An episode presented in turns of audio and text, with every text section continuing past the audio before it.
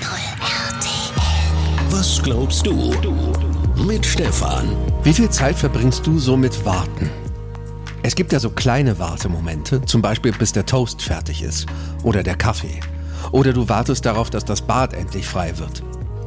Und während du schließlich auf der Toilette sitzt und wartest bis, naja, scrollst du durch die Timelines in deinem Handy, klickst irgendwo drauf und wartest, bis das Bild geladen ist oder das Video nach der Werbung startet. Und dann natürlich am Bahnhof, wenn du auf den Zug wartest oder den Bus, darauf, dass die Ampel grün wird, der Stau sich auflöst. Dann kommst du doch zu früh an und wartest wieder, bis das Rathaus öffnet, damit du deinen neuen Ausweis abholen kannst, auf den du schon gewartet hast.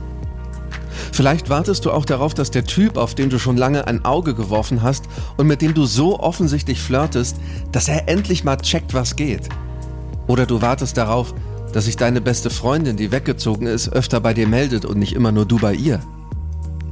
Bist du genervt vom Warten darauf, dass sich was ändert, alter Trott aufhört, neue coole Dinge passieren, die Freude machen?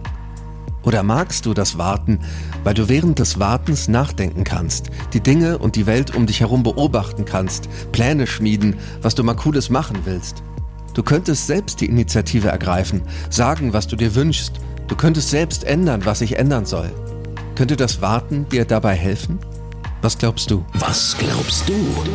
Evangelisch for You auf 89.0 RTL.